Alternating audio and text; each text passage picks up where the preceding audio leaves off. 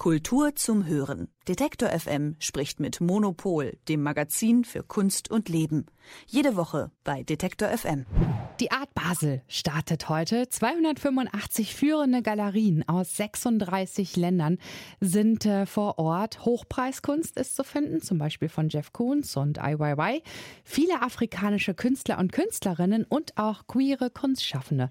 Ecke Buhr, die Chefredakteurin von Monopol, dem Magazin für Kunst und Leben, ist schon äh, vor Ort gewesen. Hallo. Hallo. Dann starten wir doch mal mit einem Kunstwerk, das dich ganz besonders beeindruckt hat? Ah, ein einzelnes Kunstwerk, das ist immer total gemein, das rauszusuchen von der Art Basel, weil es wirklich so viel, ich habe so viel gesehen in den letzten Tagen. Also ich war von äh, Montagnachmittag jetzt bis gestern da und ähm, die Art Basel ist ja riesig. Also es gibt ja die, äh, die eigentliche Messe und dann gibt es äh, noch die Unlimited, wo besonders große Kunstwerke sind und dann gibt es den Parcours, heißt es, wo Kunstwerke im Stadtraum sind und ich glaube, da ist das Kunstwerk Kunstwerk, ähm, woran ich, äh, sagen wir mal so, woran ich sehr gerne zurückdenke, nämlich von äh, der äh, Künstlerin Laure Provost. Und die hat am Rhein ähm, in so einem Tunnel direkt unter der zentralen, unter der mittleren Brücke, wie sie heißt, unter so einem ganz schicken ähm, äh, Hotel, wo man gerne hingeht, ähm, hat die äh, so eine Filminstallation installiert. Und da geht man halt so ein bisschen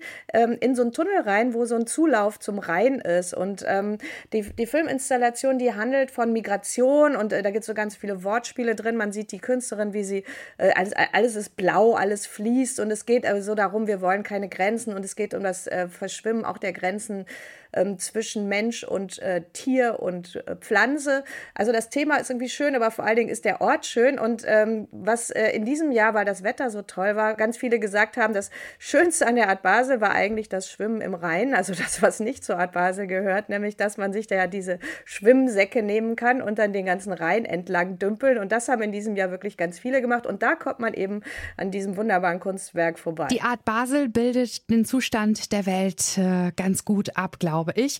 Zustand der Welt ist auch ähm, der Titel eines Werkes. Aber du hast gerade gesagt, äh, das Thema Migration ne?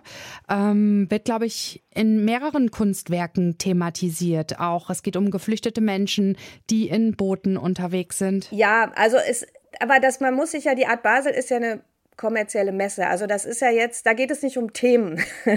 also da ist ja auch kein Kurator, der sagt, wir behandeln jetzt das und das, sondern das ist ja so, dass die Galerien da Sachen hinbringen, von denen sie denken, dass sie sie gut verkaufen können ähm, oder von denen sie denken, dass sie gut für ihr Image sind. Ähm, und ähm, dann natürlich gibt es da auch politische Inhalte. Also der Aufmacher von, äh, also der, der, das erste Werk, wo man bei der Art Unlimited mit den Riesenwerken auf, auf zuging, war von Abel Abdesamet. Das äh, eine riesige Filmprojektion von einem brennenden Schiff, wo man natürlich ähm, an das Mittelmeer denkt, an die Katastrophen im Mittelmeer und äh, wo er gleichzeitig aber auch auf äh, äh, antike Sagen anspielt. Also natürlich ist das präsent und es gibt, ähm, die Art Basel ist in den letzten Jahren äh, viel internationaler gewo geworden. Ich habe äh, auch jetzt auf der Liste, also auf kleineren, auf der kleineren Nebenmesse ähm, zum ersten Mal auch mehr Galerien aus Afrika gesehen und so weiter. Das heißt, natürlich sind da ganz viele Themen präsent, aber eigentlich geht es darum, was, äh, ob eigentlich die äh, Galerie Aqua Villa ihren tollen Rothko verkauft kriegt, der dafür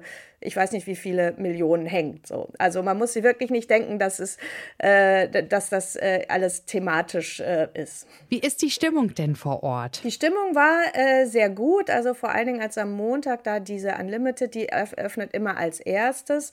Ähm, da war eine Riesenschlange davor und man dachte so, oh Mann, äh, wo kommen die Leute alle her? Und äh, zum ersten Mal seit der Pandemie sind jetzt auch die Sammlerinnen und Sammler aus Asien wieder da. ich habe viele Amerikaner auch gehört, das heißt, äh, dass die Sammlerschaft eigentlich wieder äh, richtig versammelt ist. Das war letztes Jahr eben noch nicht so. Da war das alles noch ein bisschen zurückhaltender, weil gerade ja in, äh, in Asien die Situation noch so unklar war. Und äh, in diesem Jahr sind aber wirklich alle wieder da und man hat sich ja immer gedacht, dass es so eine Entschleunigung vielleicht gibt nach der Pandemie. Äh, ja, war nicht so.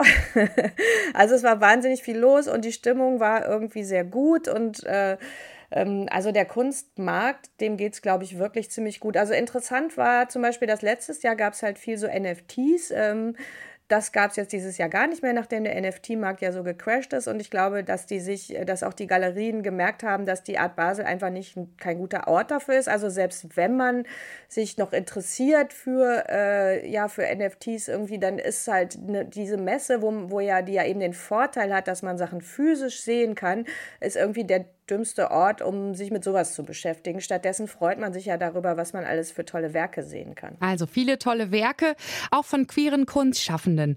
Was ist da so hervorgestochen? Ähm, da ist mir vor allen Dingen eigentlich eher eine Ausstellung aufgefallen, die ähm, gerade in der Kunsthalle Basel zu sehen ist. Also äh, es ist ja so, dass gerade zur Art Basel ja die Institutionen drumherum auch ihre, ihr bestes Programm zeigen. Und äh, in der Kunsthalle ist eine Ausstellung von Peace Staff, so heißt ähm, der oder die Künstlerin. Und ähm, das ist eine Person, die ganz viel mit Energie arbeitet. Also da kann man so rein und über einem ist so ein Netz, was halt so ein ganz kleines bisschen summt und man weiß halt, dass das äh, elektrisch geladen ist. Und dann waren da ganz interessante und intensive Videoprojektionen und so. Also das hat mir sehr gut gefallen, weil es ging da um das, äh, natürlich der Künstler ist Transgender, aber es ist jetzt nicht so, dass die, dass äh, praktisch das auch der Inhalt seiner Arbeit war, sondern es ging einfach um gesellschaftliche Spannungen, um so Coming of Age, um Aufwachsen und so.